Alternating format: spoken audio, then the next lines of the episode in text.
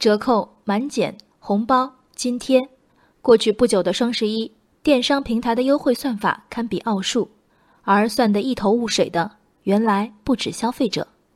今年双十一，安徽芜湖的王先生在某电商平台上的武汉薇若妮服饰旗舰店，以一元钱购得满二千减一千的优惠券，随后选购五件棉服，折钱总价二千八百八十一元。经过优惠券扣减、双十一购物津贴、红包等多重优惠后，王先生实际支付八十六点三六元。他随后如法炮制，用妻子的账号以七十四点六四元买下五件棉服。这十件均价约十六元的棉服，至今没有发货。涉事网店的负责人张先生介绍，双十一当天，电商平台优惠活动推出时间紧，并没有对每个活动做单独的解释。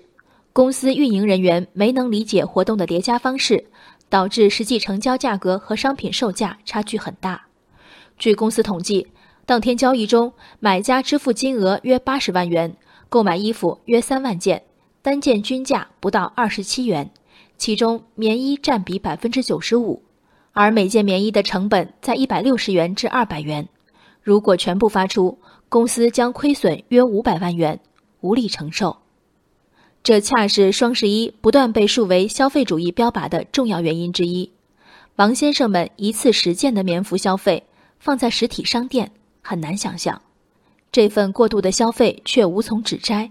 一来，王先生全无违法违规违约的嫌疑，只不过合理利用规则；二来，规则鼓励多买多减，买一件六百元，买五件六十元，这选择毫无悬念。这家正被四百八十多名消费者虎视眈眈的薇若尼服饰旗舰店呢？没人逼店主参加繁复的双十一活动，没看清规则也从不是规则的错。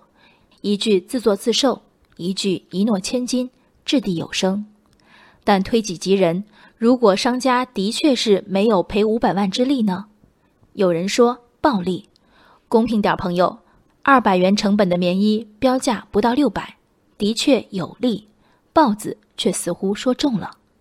有人说：“难道商家只能挣钱？”是啊，手抖赔钱，天经地义。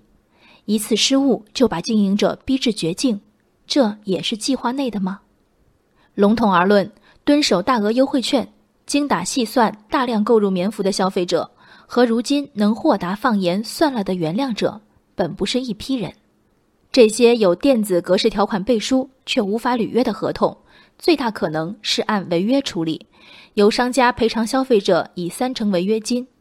看看这个双十一的最后，薇若尼的老板卖的越多，赔的越多。花了大量精力选择、凑单、抢购、秒杀、计算的王先生，没收到衣服，收到了四十八点三元违约金。无辜的消费者。粗心大意却最不致破产的卖家，我们还落下了谁？对，平台，一切的缘起不就是那蓄意复杂化的算法？一场促销演变为陷阱密布的智力竞赛，没有微弱泥，还会有微弱土、微弱水。